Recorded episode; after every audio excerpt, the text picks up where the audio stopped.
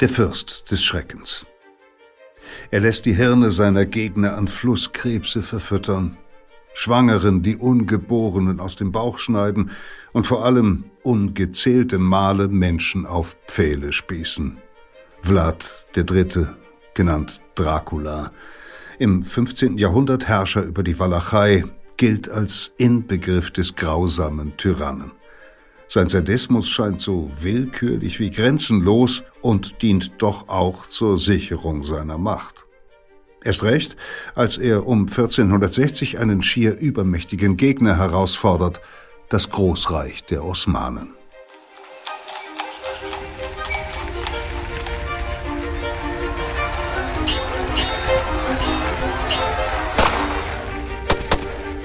Verbrechen der Vergangenheit. Ein Crime-Podcast von Geo Epoche und RTL Plus. Zugang zu allen Folgen der gesamten Reihe haben Sie exklusiv nur auf RTL Plus Musik. Hallo, herzlich willkommen bei Verbrechen der Vergangenheit. Schön, dass Sie wieder oder auch zum ersten Mal dabei sind. Wir rekonstruieren in diesem Podcast Unrechtstaten aus allen Zeiten der Menschheitsgeschichte und das auf hoffentlich ebenso spannende wie lehrreiche Weise. Ich bin Insa Bethke, Redakteurin bei dem Geschichtsmagazin Geo Epoche, wo dieser Podcast entsteht und in dieser Folge nehmen wir Sie mit auf den Balkan, in die Heimat von Dracula. Den gibt's ja quasi gleich zweimal. Einmal Dracula, Graf Dracula, den weltberühmten Vampir, der das Blut junger Mädchen trinkt, und dann den echten Dracula, der eigentlich Vlad der Dritte hieß und, soweit man weiß, selbst zwar kein Blut trank, aber es tatsächlich in Strömen fließen ließ. Die Geschichte dieses echten, historischen Draculas, äh, des Fürsten der Walachei, der übrigens noch das dunkle Verdienst eines weiteren Beinamens eingestrichen hat, nämlich Vlad der Pfähler, die hören wir gleich. Dass Dracula aber überhaupt ein Name ist, den man sich merken kann, den vermutlich ähm, die meisten kennen, das verdankt Dracula eben doch seiner popkulturellen Karriere als Vampir, also der Fiktion. Und mit der hat sich Joachim Telgenbüscher ein wenig näher beschäftigt, der Redaktionsleiter von Geopoche, der mir gegenüber sitzt. Hallo Joachim, schön, dass du da bist. Hallo Insa. Jetzt sag mal, warum bloß spielen Vampire eine so große Rolle in Büchern, in Filmen, in Serien? Was an diesen Schreckgestalten fasziniert uns bloß so? Also die Vampire, die haben einfach ihren ganz eigenen, unvergleichbaren Grusel, den sie produzieren. Ich finde, das liegt daran, dass äh, ja der Vampir ein Monster ist, das uns ähnlich sieht. Ähm, es gibt natürlich äußere Unterschiede, also die blasse Haut, die spitzen Eckzähne. Aber eigentlich kann ein Vampir sich ja gut tarnen und unter Menschen bewegen und dann nach Opfern suchen. Er ist also die unsichtbare Gefahr. Das macht Angst und das ist auch eine gute Prämisse für Horrorromane oder Horrorfilme. Beim literarischen Graf Dracula, den hat ja ein irischer Schriftsteller namens Bram Stoker 1897 erfunden, da ist das ganz genauso. Der ist am Anfang der Geschichte ein transsilvanischer Adliger, der in London ein Haus kaufen will und den Erzähler, das ist ein englischer Rechtsanwalt, den täuscht er. Mhm. Um mal gleich zu Beginn ähm, einen Begriff zu klären, Transsilvanien, liegt das im heutigen Rumänien? Transsilvanien, äh, auf Deutsch heißt die Region auch Siebenbürgen. Das ist so die geografische Herzregion des heutigen Rumänien. Ähm, der historische Dracula, Vlad III., auf den wir ja gleich noch zu sprechen kommen, der hatte seine Machtbasis auch im heutigen Rumänien, aber etwas weiter südlich in der Walachei. Und das ist so einer dieser Punkte, wo die literarische Figur und der historische Dracula nicht ganz zusammenpassen. Mhm. Aber ich war noch nicht ganz fertig mit den Gründen oder den möglichen Ursachen unserer Vampir-Faszination. Ich halte dich natürlich nicht auf. Also der Vampir, so wie Bram Stoker ihn äh, populär gemacht hat, der ist ja nicht nur furchteinflößend, der ist auch sexuell aufgeladen. Ähm, der ist ja aufs Blutsaugen aus, das wäre schon so eine Art Kuss ist, also fast ein Kuss. Und äh, sein bevorzugtes Opfer sind ja schöne junge Frauen. Hm. Die dann ja wiederum selbst nach dem Biss zu Vampirinnen werden. Ja, genau, und das wiederum, das eröffnet so eine neue Bedeutungsebene, die so plumpe Monster äh, eben nicht besitzen. Und wenn wir jetzt in Bram Stokers äh, Zeit schauen, das war ja das ausgehende viktorianische Zeitalter in, in England, das hat die einfach geschockt. Da war ja die Gesellschaft deutlich brüder als heute. Und äh, dazu passt, dass diese Erstausgabe des Romans Dracula äh, mit einem giftgelben Cover äh, oder Einband erschienen ist. Und das war, wusste man damals, also Giftgelber Einband ist eigentlich ein französischer äh, Erotikroman. Also das war schon von vornherein, war der Tabubruch und dieser Abgrund auch optisch sozusagen angesprochen, mhm. signalisiert. Der entscheidende Punkt aber für die andauernde äh, Popularität des Vampirs ist meiner Meinung nach, dass dieser Typus so anpassungsfähig ist.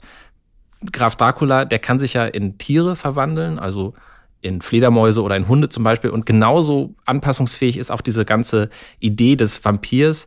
Den kann man einfach sehr gut auf die jeweiligen Ängste und Probleme und, und Themen äh, ja, einer Gesellschaft anpassen. Mhm. Hast du dafür mal ein Beispiel? Wenn wir uns jetzt Stokers Graf Dracula angucken, dann ist das ein exotischer Gentleman aus Transsilvanien. Der kommt nach England, äh, da macht er sich über die Frauen her und, ähm, und verbreitet so das Vampirtum wie so eine Art Seuche. Und da schwingt eben ja neben der Angst vor sexuellen Tabubrüchen, vor dem Fremden, auch die Furcht vor ansteckenden Krankheiten wie der Syphilis zum Beispiel äh, mit. Das war damals noch unheilbar. Wenn wir uns jetzt dagegen die Vampirfiguren der 1960er und 1970er Jahre anschauen, dann sind das eher zugespitzt gesagt so Rebellen, die die freie Liebe zelebrieren. Und das ist natürlich irgendwie auf der einen Seite aufregend, aber auch gefährlich. Und die Bestsellerreihe Twilight, manche haben sie gelesen, mhm. die hat dann in den Nullerjahren dieses äh, Jahrtausends dann den Vampirmythos komplett neu interpretiert. Da verliebt sich ja die Hauptfigur Bella aus freien Stücken in einen Vampir und heiratet ihn dann und bekommt, glaube ich, auch ein Kind. In Edward. Den Edward, genau, den Edward. Ähm, ich hoffe, dass ich das richtig wiedergegeben habe. Ich bin, habe das nicht gelesen. Ich bin mit anderen Vampiren aufgewachsen. Ich ahne mit welchen. Ich nämlich auch. Ja, ich bin ein Kind der 1980er Jahre und das, da war natürlich der vorherrschende Vampir Rüdiger von Schlotterstein, der kleine Vampir. Ich bin auch ohnehin kein Freund von Gruselfilmen. Also ich mag die, die harmlosen, satirischen Blutsauger und ähm, ganz nostalgisch werde ich bei Graf Zahl aus der Sesamstraße. Oh ja. Also ihr wisst schon, eine Fledermaus, zwei Fledermäuse, drei Fledermäuse. Und dieser Figur verdanke ich auch einen meiner größten Aha-Erlebnisse. Nämlich? Ja, ich war schon längst erwachsen, da habe ich gemerkt, dass der im englischen Original ja The Count heißt. Äh, das heißt ja sowohl Graf als auch Zählung. Mhm. Und das war ein geniales Wortspiel. Das hat mich sehr äh, überrascht. Ja, das lässt sich aber eben leider schlecht übersetzen. Ich habe mich immer gefragt, warum dieser, ähm, dieser Zähler in der Sesamstraße eigentlich ausgerechnet ein Vampir sein muss. Und jetzt kommen wir zum zweiten Teil meines großen Aha-Erlebnisses. Irgendwann habe ich mal gelesen, dass das Verhalten von Graf Zahl aus der Sesamstraße eine kulturgeschichtliche Dimension hat. Also es gibt eben einen Volksglauben, vor allem in Südosteuropa, dass Vampire obsessive Zähler sind egal ob es jetzt Körner, Steine oder die Löcher in einem Fischernetz sind, ein Vampir, der da vorbeikommt, muss das zählen. Mhm. Sonst kann er nicht äh, weitergehen oder weiter flattern. Das heißt aber auch, wenn man jetzt zum Beispiel einen Sack Reis auf seiner Türschwelle auskippt, dann kann man sich vor Vampiren schützen, weil ein Vampir, der vorbeikommt, der muss das erstmal zählen, ist dann, das dauert, ist bis in die frühen Morgenstunden beschäftigt und wenn er hell wird, muss er dann äh, zurück in seinen Sarg. Ja, sonst zerfällt er ja bekanntlich zu Staub. Genau so das ist, ist Das ist eines von den Merkmalen, die den äh, popkulturellen Vampir äh, charakterisieren. Dann ist da auch zum Beispiel noch die Angst vor Knoblauch ja. und vor Spiegeln. Und es gibt natürlich den Holzpflock. Der Holzpflock, äh, ganz wichtig, darf man nicht vergessen. Das ist ja das bevorzugte Mittel, um einen Vampir zu töten. Man muss, glaube ich, den Holzpflock durch das Herz äh, treiben da sind wir wieder beim kleinen Vampir, dem Vampir meiner Kindheit, weil da gab es ja auch einen, einen Vampirjäger. Geiermeier. Herr Geiermeier, genau, gespielt von Gerd Fröbe, sehr berühmter deutscher Schauspieler. Und der hatte meines Wissens, in meiner Erinnerung, jedenfalls immer einen Holzflock dabei. Das erinnere ich auch. Ähm, basiert denn das alles jetzt auf regionalem Aberglauben? Und ähm, woher wussten die Autoren, die Filmemacher und so weiter, ähm, jetzt mal vielleicht im Fall der Sesamstraße, die Puppenspieler, Woher wussten die davon, von diesem Aberglauben?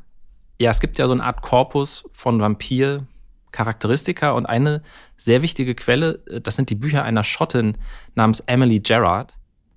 Die war mit einem Mann verheiratet, der Offizier in der österreich-ungarischen Armee war. Damals gehörte ja Transsilvanien zu, äh, zur Habsburger Monarchie, also zu Österreich-Ungarn. Und mit dem ist sie 1883 nach Siebenbürgen, Transsilvanien gezogen.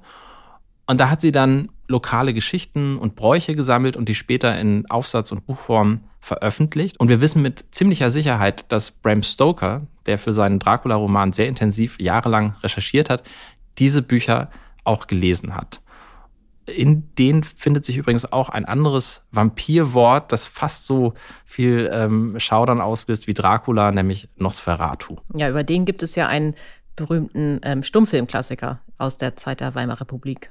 Ja, mit dem schönen, schaurig schönen Untertitel Symphonie des Grauens.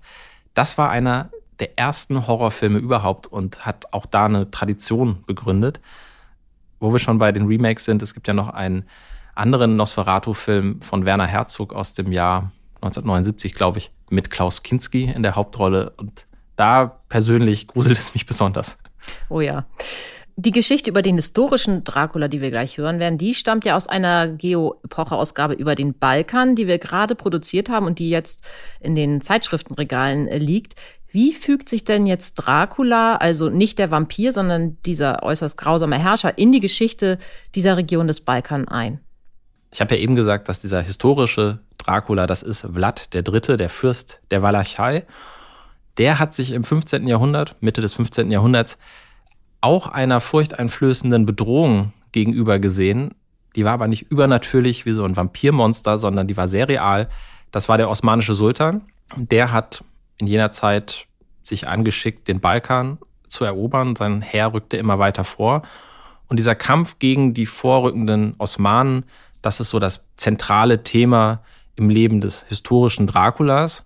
Und er ist wichtig für so ein Balkanheft oder für die Geschichte des Balkans, weil dieser Kampf, das war eine entscheidende Phase in der südosteuropäischen Geschichte und der hat letztlich die Region fast ein halbes Jahrtausend geprägt. Aber der literarische Dracula, der passt auch ganz gut ins Heft. Warum das? Naja, es ist interessant, dass sich Stoker dafür entschieden hat, seine Geschichte ausgerechnet in Transsilvanien spielen zu lassen. Wir wissen, dass er ursprünglich eine andere Region im Auge hatte, nämlich die Steiermark in Österreich. Nicht ganz so gruselig.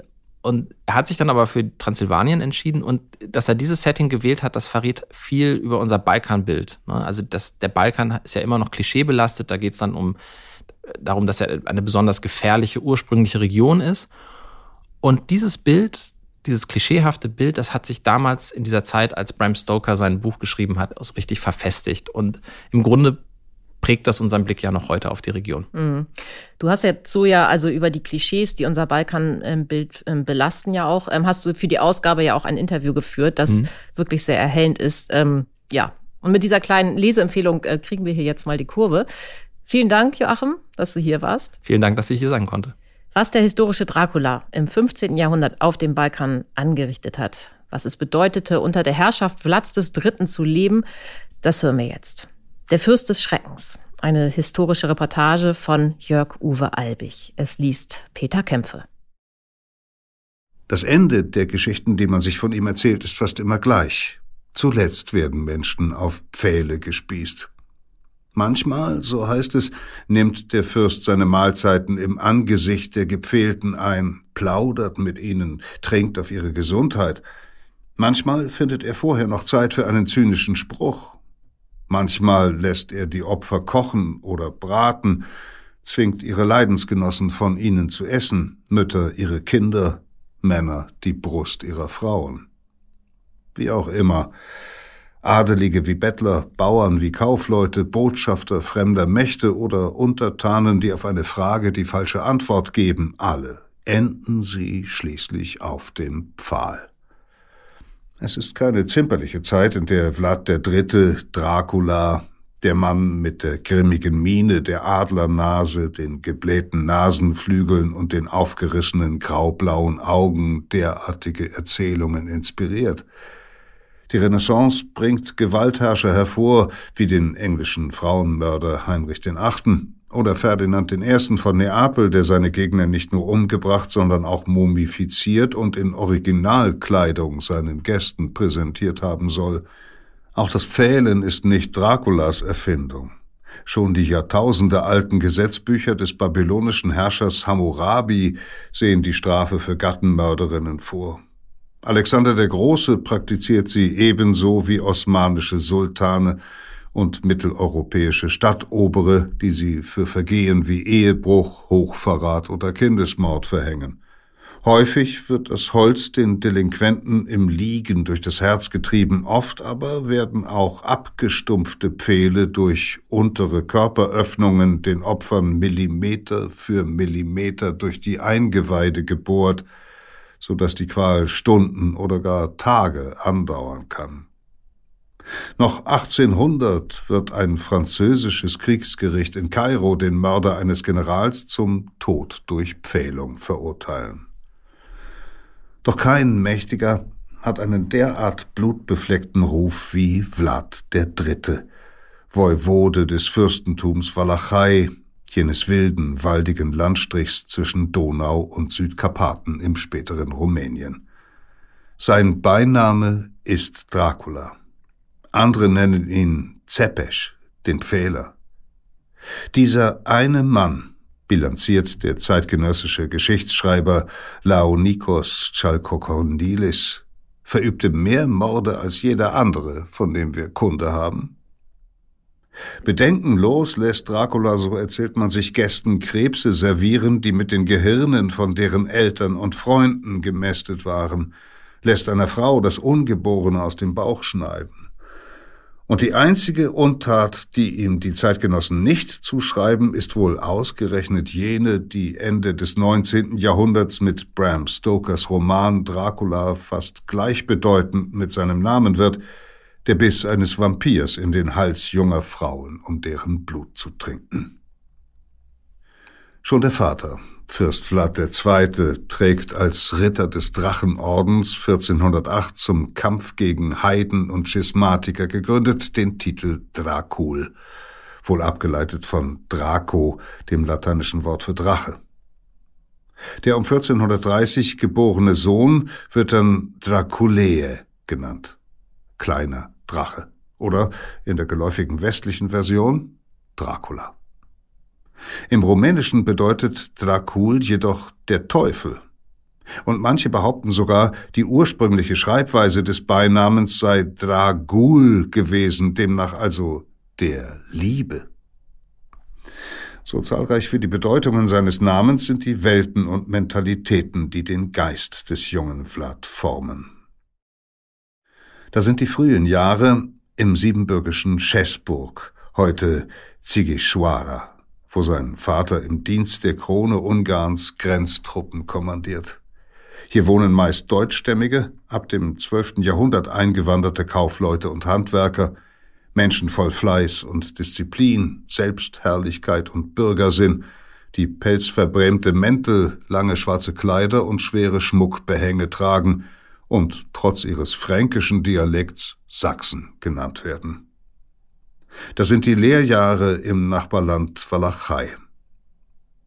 Am Hof zu Targovista, wo der Vater 1436 seine Herrschaft als Woiwode antritt, der schlichte Palast aus Ziegeln und Flusssteinen, sicherlich mit den Wein- und Folterkammern im Keller, die Stadt mit Adelshäusern im byzantinischen Stil und üppigen Blumengärten, am Horizont die Hügel des Karpatenvorlands – die Ausbildung mit Schwert und Bogen, die Reiterkämpfe auf den kleinen, zottigen, aber zähen Pferden der Region.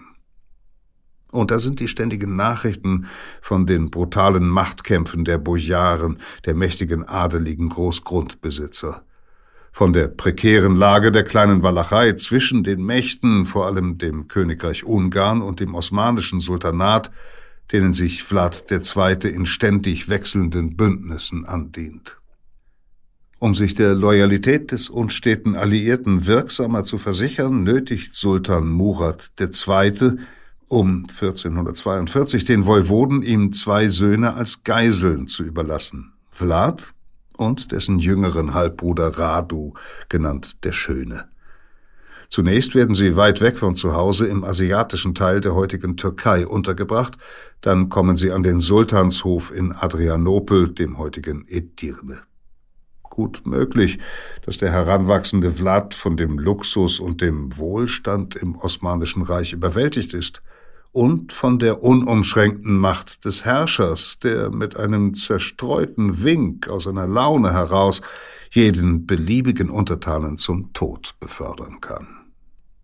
Welch ein Kontrast zu seiner walachischen Heimat, wo mächtige Clans und Adelsfraktionen die Stellung des Fürsten ständig bedrohen. Im Reich des Sultans dagegen herrscht eine hierarchische Ordnung, die den Jugendlichen mit Ehrfurcht erfüllen muss. 1444 lässt sich Draculas wankelmütiger Vater von dem ungarischen Heerführer Johann Hunyadi widerstrebend für einen Feldzug gegen die Osmanen einspannen. Dann jedoch überwirft er sich mit ihm und wendet sich wieder dem Sultan zu. Jetzt offenbart sich die fatale Treulosigkeit seiner Bojaren, einige von ihnen schlagen sich auf die Seite der Ungarn. Im Bündnis mit ihnen überfällt Johann 1447 die Walachei, wobei Vlad II. und dessen ältester Sohn Mircea getötet werden. Und er setzt einen willfährigen neuen Woiwoden namens Wladislaw II. ein. Der Sultan aber erklärt seine Geisel Dracula zum rechtmäßigen Thronfolger, verleiht ihm einen Adelstitel und sichert ihm seine Unterstützung zu. Die Chance für den späteren Vlad III. scheint gekommen, und als Wladislaw 1448 seinem Patron Johann auf einen Feldzug folgt, ergreift Dracula mit Hilfe einer kleinen osmanischen Einheit ohne großen Widerstand die Macht in der Walachei. Sein Triumph währt nicht lange. Wenige Wochen nach der Eroberung wird er von Johanns Schützling wieder vertrieben. Jetzt lässt auch der Sultan ihn fallen. Dracula geht ins moldauische Exil, später nach Siebenbürgen, dann verliert sich vorerst seine Spur. Erst 1456 Johann hat mittlerweile Wladislaw seine Gunst entzogen und sich im Frühjahr mit Vlad ausgesöhnt, erobert er seine Walachei zurück. Im Bund mit siebenbürgischen Soldaten und im Glanz des hellischen Kometen, der in diesem Jahr am Himmel erscheint und den Dracula als glückliches Omen wertet. In der Metropolitankirche der alten Hauptstadt Curteie de Artes lässt er sich zum neuen Fürsten ausrufen. Der Metropolit der orthodoxen Kirche, so legen es Berichte über spätere Krönungen nahe, redet zum Volk. Euer Fürst ist tot, Wen wünscht ihr euch an seiner Stelle als Woiwoden? Wir wünschen nur Vlad, antwortet die Menge, den Sohn des Woiwoden Vlad. Am Hochaltar wird Dracula mit geweihtem Öl und Balsam gesalbt. Er ist würdig, psalmodiert die Gemeinde wieder und wieder. Die Robe, die er als neuer Fürst anlegt, ist erstmals nicht in westlichem Stil gehalten, sondern nach türkischem Vorbild gearbeitet, ein Kaftan aus Samt und Seide mit Stickereien, Edelsteinknöpfen und Zobelbesatz verziert. Er empfängt seine Insignien, Krone, Zepter, Standarte, Schwert, Säbel und Lanze. Dann nimmt er auf dem Thron Platz, lässt sich von den Honoratioren die Hand küssen. Die Feier endet in einem üppigen Bankett. 40 Tage lang strömen adelige Bürger und Bauern in Vlads Residenz, um ihm Loyalität zu schwören. Seine Armee rückt in die Städte aus, um auch dort die Treueeide der Bewohner einzutreiben. Von nun an ist jede Abkehr vom Fürsten ein Kapitalverbrechen. Aber die Lage bleibt unübersichtlich. Sowohl die Osmanen wie die ungarische Krone fordern von Dracula Loyalität. Der Sultan verlangt zudem das Durchzugsrecht für seine Armeen. Die Bojaren bleiben trotz Treueschwurs unzuverlässig wie eh und je. Ihnen ist egal, wer im Land regiert, solange ihre Interessen gewahrt bleiben und die benachbarten Siebenbürger Händler pochen auf die alten Handelsrechte, die Wladislaw eingeschränkt hatte. Dracula aber führt, um die Wirtschaftskraft der Walachei zu stärken, noch darüber hinaus ein Stapelrecht ein, das einheimischen Kaufleuten eine Vorkaufsoption auf durch das Land transportierte Waren garantiert und bringt damit die Siebenbürger gegen sich auf. Sie sehen ihren freien Fernhandel in Gefahr Schon werben sie bei unzufriedenen Bojaren um Unterstützung für einen Gegenwoiwoden namens Dan III., einen Bruder Wladislaws, der in der Karwoche 1460 mit bewaffneten Einheiten in der Walachei einmarschiert. Dracula macht kurzen Prozess. Er schlägt den Angriff zurück, lässt dann enthaupten und, so heißt es, dessen in der Schlacht gefallene Männer aufspießen. Dazu alle Frauen, derer er habhaft werden kann, oft noch ein Kind an der Brust. Der ungarische König und die sieben Bürger schicken daraufhin eine 55-köpfige Friedensmission nach Targovista. Dracula aber lässt die Gesandten wochenlang in ihren Unterkünften warten, vor denen er zur Mahnung Pfähle aufstellt.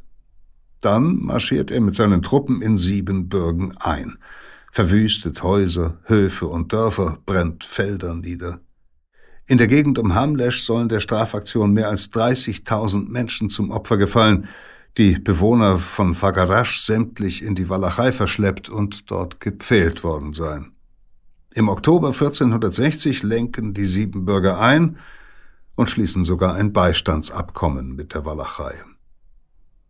Ausgerechnet der wilde, impulsive Dracula schwingt sich jetzt zum zwanghaften Baumeister einer rigiden Ordnung auf – er strafft die Verwaltung, baut den Hofrat nach seinen Bedürfnissen um, errichtet Festungen und stärkt die orthodoxe Kirche, um mit ihrer Hilfe die Seelen zu zähmen. Tatsächlich loben ihn Chronisten für seine Erfolge gegen Verbrechen, Korruption und Elitenwillkür. Glaubt man jedoch den Schilderungen seiner Gegner, all den Pamphleten und Kampfschriften, die bald in Europa kursieren, ergänzt er sein osmanisch inspiriertes Despotentum durch eine üppig dosierte Prise Sadismus. Vielleicht steckt dahinter auch ein hysterischer Hass auf das Chaos, der unbotmäßige Adelige ebenso trifft wie Bettler und katholische Mönche, Roma und andere vermeintlich unkontrollierbare. Sogar ein Esel, der zu laut schreit, stirbt, so heißt es, den Tod auf dem Pfahl. Zu Ostersonntag 1459 etwa, so behauptet ein zeitgenössischer Bericht, lädt er eine Auswahl der unsteten Bojarenschaft 500 Herren insgesamt zu einem großen Bankett in seinen Palast zu Targovista und lässt all diese Herren pfählen auch wenn im etwa zwölf mal sieben Meter großen Festsaal des Palastes wohl kaum 500, sondern allenfalls 50 Gäste Platz finden, muss der Aderlass für die Elite enorm sein. Ein solch blutiger und massiver Präventivschlag gegen potenzielle Widersacher ist zu diesem Zeitpunkt in Europas Geschichte unerhört. Nach dem Festmahl sind knapp die Hälfte der fürstlichen Räte aus den Akten verschwunden. Die Lücken füllt der Fürst mit getreuen, oft anrüchiger Reputation, wie von seinen Gegnern behauptet wird, und vielfältigster Herkunft. Bald hört man am walachischen Hof auch Ungarisch, Serbisch, Türkisch oder Tatarisch. Mit wonnigem Schauder kolportieren Draculas Ankläger die zynischen Reden, mit denen der Fürst seine Untaten würze. Geistliche frage er etwa, ob sie nicht Lust auf das Himmelreich verspürten, um sie dann pfählen zu lassen. Anderen führe er die Gottgefälligkeit des Martyriums vor Augen und erhebe den Tod am Pfahl so zur Gnade. Und wer arm sei, ja, werde quasi aus statistischen Gründen gepfählt, damit es keine Armen mehr in meinem Lande gibt und alle reich sind. Einem tollkühnen Mönch, der ihm vorwirft, bei der Auslöschung eines großen Adelsclans auch drei Stunden alte Babys nicht zu verschonen, halte Vlad entgegen, wer pflügen wolle, müsse zuvor nicht nur Unkraut jäten, sondern auch dessen Wurzeln entfernen. Ließe ich diese kleinen Kinder erwachsen werden, würde ich mir in ihnen die schlimmsten Feinde erschaffen. Dann, so heißt es, lässt er den Mönch pfählen. Glaubt man diesen Zeugnissen, sind es vor allem die Frauen, die seinen Sadismus entfachen. Vielleicht, mutmaßt später ein Historiker, aus verschobenem Hass auf die Mutter, die schon früh die Familie verließ, durch Tod oder Trennung ist ungewiss. Ehebrecherinnen Unkeusche Ledige und Witwen lässt er lebendig häuten, ihnen die Genitalien herausschneiden und die leere Hülle auf dem Marktplatz auf einen Pfahl gespießt zur Schau stellen, so zumindest wird berichtet. Und als er einen Untertanen in einem löchrigen, zu kurzen Hemd erspäht, lässt er angeblich nicht etwa den Mann pfählen, sondern dessen Frau, die schließlich die Kleidung ihres Gatten nicht in Ordnung gehalten hat. So pathologisch diese Grausamkeit erscheint, womöglich ist sie auch Kalkül, nämlich die skrupellose Realpolitik der Renaissance, wie sie der Denker Niccolo Machiavelli wenige Jahrzehnte später Fürsten ans Herz legen wird. Eine schwarze Pädagogik, die ein vermeintliches Reich der Tugend durch Terror herbeimetzeln will. Ein Dauerfeuer der Abschreckung, das den Eigensinn der Untertanen zähmen soll, das sie aber schließlich nur in die Arme seiner Feinde treibt. Am Ende wird der Grausame kaum noch Unterstützer haben. Doch Draculas Selbstherrlichkeit kennt keine Grenzen, und er nimmt es dafür sogar mit einem übermächtigen Gegner auf, dem Osmanischen Großreich. Dort hat 1451 der erst 19-jährige Mehmed II. den Sultansthron bestiegen. Zwei Jahre später erobert er Konstantinopel, die Hauptstadt des byzantinischen Kaiserreichs, die als uneinnehmbar galt. Ein Triumph, der das Ende von Byzanz besiegelt und Mehmed den Beinamen Vater der Eroberung einbringt. Und als der Herrscher 1459 auch Serbien unterwirft, zittert ganz Europa in Angst vor den islamischen Heerscharen. Vlad III. jedoch verhält sich, als hätte er es mit einem lästigen, aber unbedeutenden Nachbarn zu tun. Die Gesandten, die Mehmed wohl 1460 zu ihm beordert, um ihn an verabredete Tribute zu erinnern, fordert der walachische Fürst laut einem Bericht zunächst auf, die Turbane abzusetzen. Als sie auf ihrer Tracht bestehen, lässt er ihnen den Kopfschmuck mit kleinen Nägeln auf die Schädel hämmern und schickt sie zu ihrem Herrn zurück. Der Sultan aber sendet umgehend einen weiteren Botschafter in die Walachei, und der verlangt jetzt nicht mehr nur die Zahlung von zehntausend Golddukaten Tribut für drei Jahre, sondern auch Draculas persönliches Erscheinen am Sultanshof sowie die Überstellung von 510 bis 15-jährigen Jungen, gemäß dem Brauch der Knabenlese, mit der osmanische Herrscher Kinder aus bezwungenen Völkern zu rekrutieren pflegen, um sie auszubilden und später in der Verwaltung oder beim Militär einzusetzen. Dracula weigert sich, sein Volk als unterworfen zu betrachten und lehnt die Forderung ab. Er willigt aber in die Bitte des Gesandten ein, ihn noch ein Stück zu begleiten, wohl ahnend, dass an der Grenze osmanische Truppen einen Hinterhalt gelegt haben. Deshalb stationiert er dort selbst Soldaten, die den Gegner überwältigen, zahlreiche Kämpfer und Offiziere gefangen nehmen und, so ein Bericht, auf mittlerweile nur allzu gewohnte Art pfählen.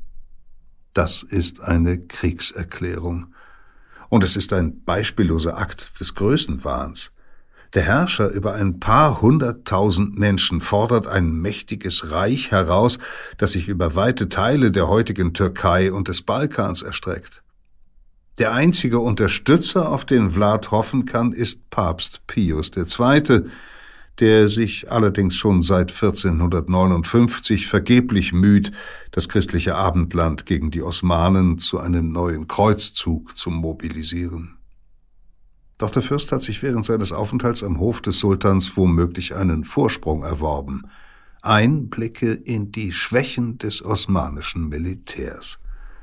Das mächtige, vielköpfige Heer ist in offener Feldschlacht überlegen – doch auf reibungslose Versorgung angewiesen.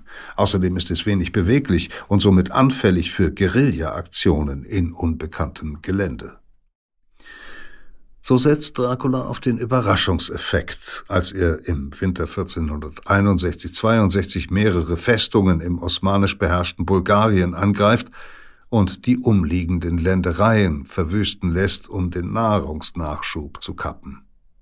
Stolz sendet er im Februar eine Liste von 23.884 getöteten Türken und Bulgaren an den ungarischen König Matthias Corvinus und vergisst nicht, zwei Säcke voller abgeschnittener Köpfe, Nasen und Ohren als Beleg mitzuschicken.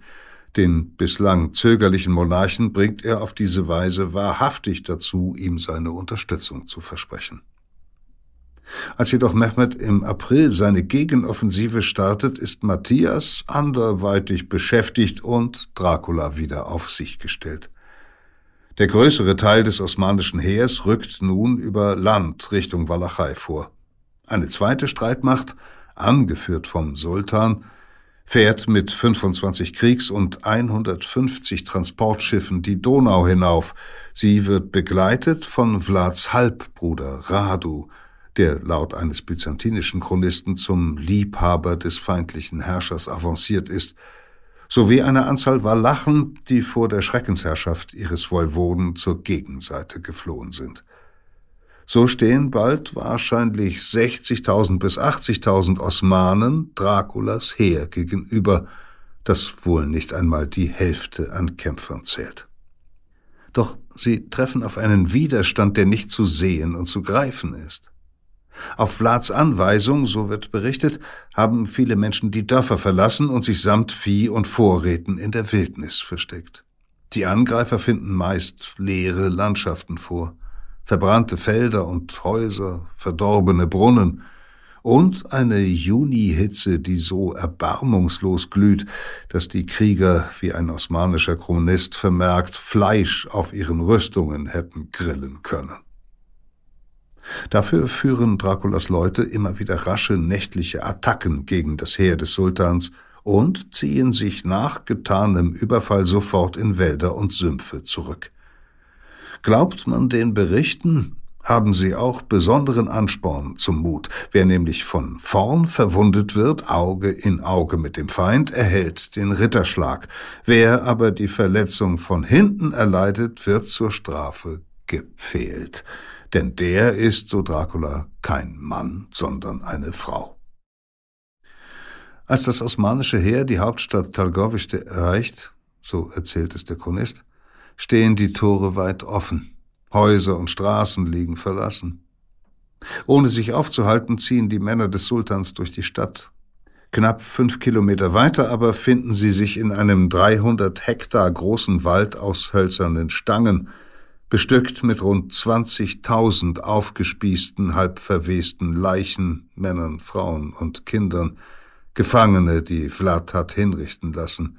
An den Pfählen hingen auch Säuglinge, die an ihren Müttern befestigt waren, und Vögel hatten in ihren Eingeweiden ihre Nester gebaut. Weiter schreibt der Chronist, der Sultan wurde von Staunen ergriffen und sagte, es sei unmöglich, ein Land eines Mannes zu berauben, der solch große Taten getan und solch ein teuflisches Verständnis davon habe, wie man sein Reich und dessen Menschen regiert. So überwältigend ist dieser Horror, dass der osmanische Herrscher eine gewisse Ehrfurcht nicht unterdrücken kann. Er sagte, ein Mann, der solche Dinge getan habe, sei viel wert. Die ungeheure Zahl mag übertrieben sein oder nicht, einen wahren Kern zumindest dürfte die Geschichte haben. Jedenfalls ist der Feldzug des Sultans jetzt endgültig in der Unwirklichkeit angekommen. Die Vorräte gehen zur Neige. Hitze und Krankheiten schwächen die osmanischen Soldaten. Mehmed hat Glück, dass gleichzeitig ein Angriff des moldauischen Woiwoden sowie osmanischer Truppen auf den Donauhafen Chilia den Pfähler dort zum Eingreifen zwingt. Er muss seine Truppen teilen. In Draculas Abwesenheit besiegt der Sultan das walachische Restheer. Kurz darauf schlägt er einen Angriff Vlads zurück, wobei dessen Kämpfer schwere Verluste hinnehmen müssen. Nun macht Mehmed seinen Günstling Radu zum neuen Woiwoden der Walachei, durchaus zur Freude der meisten Bojaren und großer Teile der gebeutelten Bevölkerung. Dann bricht Mehmed den Feldzug ab, lässt allerdings Truppen für Radu zurück. Als die Waffen schweigen, ist das Land geplündert und verwüstet. Die Bevölkerung der Walachei erheblich geschrumpft. 1475 erreicht sie nur noch zwei Drittel ihrer Stärke von vor 1457, bedingt vor allem durch den Krieg 1462, aber wohl auch durch Draculas Terror. Doch der Fürst sieht sich trotz des Desasters vermutlich als Sieger. Hat er nicht den mächtigen Sultan in die Flucht geschlagen? Hoffnungsfroh bricht er im November 1462 ins siebenbürgische Kronstadt Braschow auf, um sich dort dem Ungarnkönig Matthias Corvinus als Speerspitze einer geeinten christlichen Kriegsmacht gegen die Muslime anzudienen – um seinen Platz im europäischen Machtgefüge zu behaupten, schwingt sich ausgerechnet der Mann, der im Ruf steht, scharenweise arme Bettler und Mönche töten zu lassen, zum Glaubensritter auf. In einer Zeit, in der im Wettstreit der christlichen Herrscher Kriegsgeschick mehr zählt als Gottesfurcht. Keine ganz aussichtslose Strategie. Der ungarische Monarch aber empfängt den Helden mit Zurückhaltung denn Matthias sieht sich selbst als Heerführer der Christenheit und hat sogar den Segen und die finanzielle Unterstützung des Papstes dafür. Zudem hatte sich Dracula mit wichtigen Verbündeten des Königs verscherzt. Sieben Bürgerkaufleute wie walachische Bojaren beschweren sich bei ihm über den blutrünstigen Fürsten. Und während sich Vlads Loyalität als durchaus schwankend erwiesen hat, ist sein Bruder Radu obwohl eigentlich dem Sultan als Vasall verpflichtet bereit, die Oberherrschaft des Ungarnkönigs rückhaltlos anzuerkennen. In dieser Lage tauchen drei Briefe an Sultan Mehmed, einen weiteren osmanischen Würdenträger und den moldauischen Woiwoden auf. Angeblich hat Dracula sie geschrieben. Gut möglich aber auch, dass es Fälschungen sind, die die Pläne des Ungarnkönigs rechtfertigen sollen. Jedenfalls enthalten sie Empörendes, nämlich das Angebot des Fürsten, sich fortan auf die Seite der Osmanen zu schlagen. Hat der kühle Empfang beim König Dracula in die Arme des Feindes getrieben? Matthias zögert nicht, Vlad festnehmen zu lassen und für zwölf Jahre gefangen zu halten. Dabei zeigt er erstaunliche Milde, die Haft ist wohl nicht mehr als ein Hausarrest, den sich der Verurteilte angeblich damit versüßt, Mäuse und Vögel zu pfählen. Und unter der Bedingung, dass Dracula zum katholischen Glauben konvertiert, gibt Matthias ihm sogar eine Verwandte zur Frau. Offenbar hat der König nie an dessen Verrat geglaubt, sondern nur ein Mittel gesucht, ihn für eine Zeit lang von der Politik fernzuhalten. In diesen Jahren erscheinen in Europa die ersten Schriften, die die Grausamkeiten des Voivoden anklagen. Sie liefern Matthias willkommene Argumente, die Ausschaltung des Konkurrenten um die christliche Führungsrolle vor seinen Geldgebern aus Venedig und dem Vatikan zu rechtfertigen. Zudem bedienen sie mit der wachsenden Verbreitung des frisch erfundenen Buchdrucks bald auch die Gruselsucht eines breiten Publikums, eines der Werke kommt binnen zwei Dekaden auf 13 Auflagen. Wohl schon um die Jahreswende 1462-63 erscheint in Wien eine Historie von dem Posen Drakol. Bald darauf auch ein tausendversiges Poem über den Wutrich namens Trakel, verfasst von dem abenteuerlustigen Dichter und Sänger Michel Beheim, seinerzeit in Diensten Kaiser Friedrichs III. Seine Informationen will Beheim von einem walachischen Mönch erhalten haben, auch wenn ihr Ursprung wohl eher am ungarischen Königshof zu suchen ist. Sie zeigen Wirkung. Nicht zuletzt bei Papst Pius II., der die Untaten des Dracula als ungeheure Ruchlosigkeit verdammt. Nachdem aber Sultan Mehmed 1463 Bosnien unterworfen 1475 vergebens das Fürstentum Moldau berannt hat und für 1476 einen neuen Feldzug gen Westen androht, besinnt sich Matthias offenbar auf Draculas Qualitäten. Im Februar 1476 stellt er ihm Truppen an die Seite, mit denen der Fürst nach Bosnien vorstößt, die Osmanen zurückdrängt, dann auch Richtung Moldau zieht und so dazu beiträgt, dass der Sultan schließlich die Kampagne abbricht. Anschließend darf Vlad im Verbund mit ungarisch-siebenbürgischen und moldauischen Truppen sein altes Herrschaftsgebiet erobern. Er vertreibt den amtierenden Woiwoden Basara Blajuta, den Älteren, der die Nachfolge des 1475 getöteten Radu angetreten hat, und lässt sich selbst im November zum dritten Mal als Fürst ausrufen.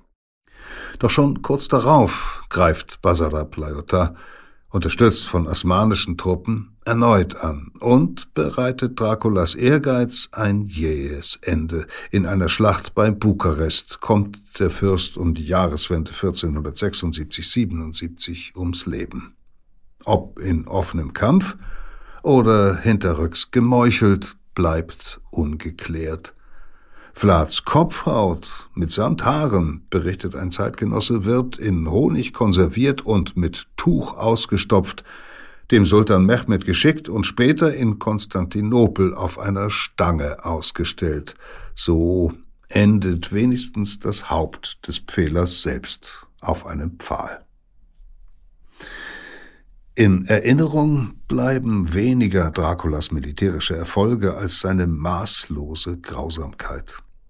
Die Details in Schriften unterschiedlichster Herkunft ähneln sich zu sehr, als dass sich Vlads Untaten als reine Propaganda abtun ließen. Die Ströme von Blut jedenfalls, die der Fürst vergossen haben soll, nähren einen Mythos, der sich später fest über sein historisches Bild stülpen wird. Dracula als Vampir. Blut, der ganz besondere Saft, wie Goethe sagt, befeuert als Lebenssubstanz, als Identitätsträger auf der ganzen Welt mythische Fantasien. Auch kennen viele Kulturen Sagen und Legenden über jene Unglücklichen, die im Grab keine Ruhe finden, nachts die Hinterbliebenen heimsuchen und bisweilen auch deren Blut trinken. Doch wohl nirgends entwickelt sich eine derart schillernde Folklore des Vampirglaubens wie in der Heimat Draculas im Südosten Europas. Hier ersinnen die Menschen diverse Praktiken, um solche Wiedergänger unter der Erde zu halten.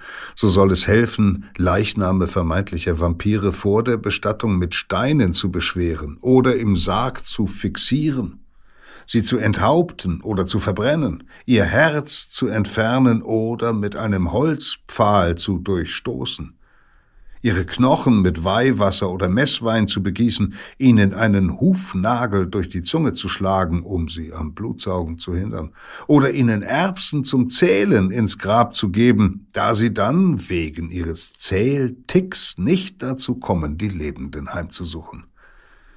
Derart verbreitet sind offenbar solche Praktiken zur Befriedung von Vampiren mancherorts, dass schon im 14. Jahrhundert der serbische Zar Gesetze erlässt, um sie einzudämmen.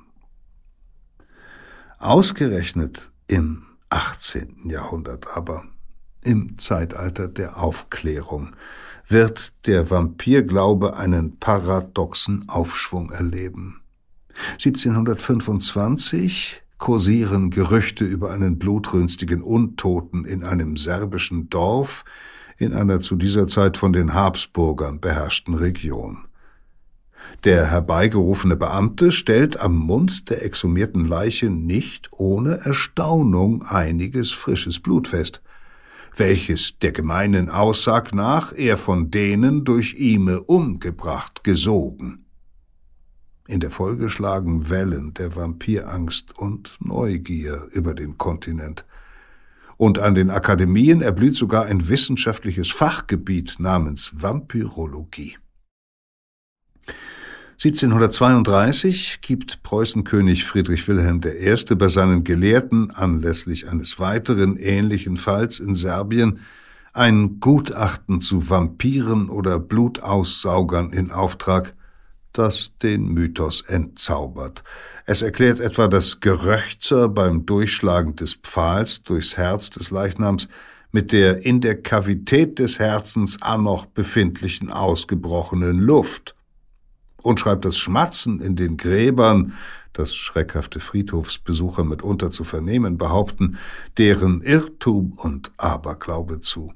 Und 1755 ordnet Kaiserin Maria Theresia an, dass Fälle von angeblich übernatürlichen Erscheinungen wie etwa Vampirismus künftig mit Beiziehung eines vernünftigen Physikus zu untersuchen sind, um festzustellen, ob und was für Betrug darunter verborgen und wieso dann die Betrüger zu bestrafen wären.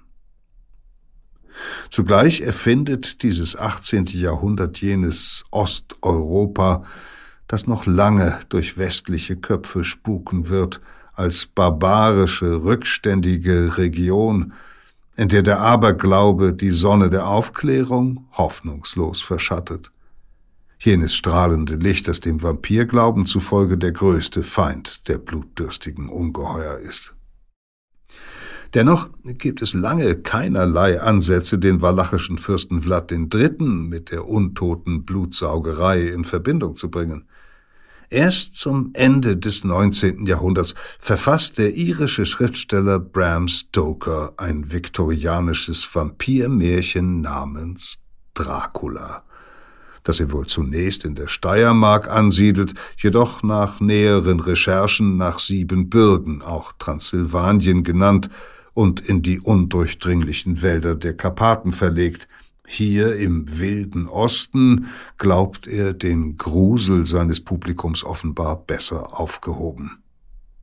Stokers Dracula, der mit seinem Namenspatron sonst nur wenig gemein hat, bricht von dort nach London auf, um auch an der Themse sein blutiges Unwesen zu treiben.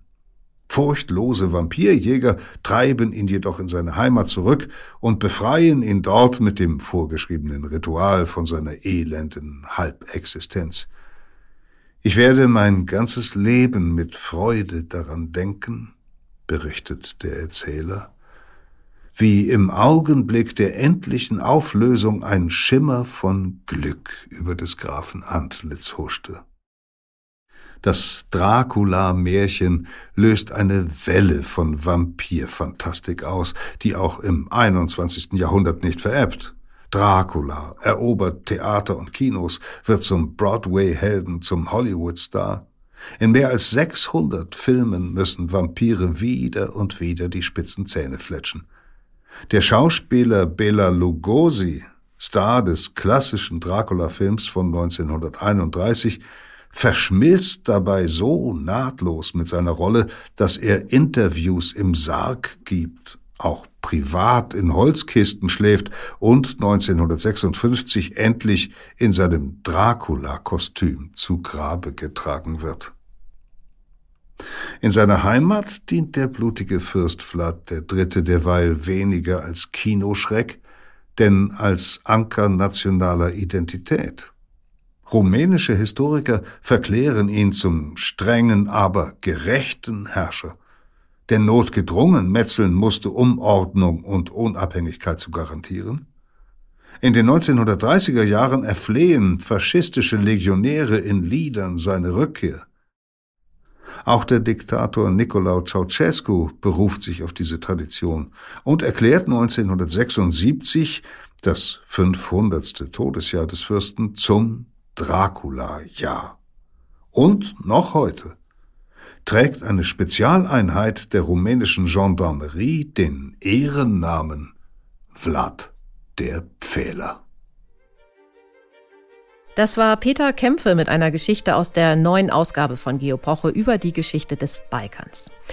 Wenn Sie das Ganze nachlesen möchten, dann können Sie sich natürlich die aktuelle Ausgabe kaufen oder sich in unsere Digitalbibliothek GeoEpoche Plus aufmachen. Die ist unter geo-epoche.de zu finden und bietet neben allen Texten, die jemals in Geopoche erschienen sind, auch Zugriff auf alle Audioangebote von Geopoche. Unter anderem ist dort das Paid-Audioangebot Menschen, die Geschichte machten, inklusive. Und Sie können dort, wie bei RTL Plus Musik, alle zwei statt alle vier Wochen eine neue Episode dieses Podcasts hören und das schon vier Tage vorab. In der nächsten Folge von Verbrechen der Vergangenheit geht es dann zurück ins Mittelalter und nach Island.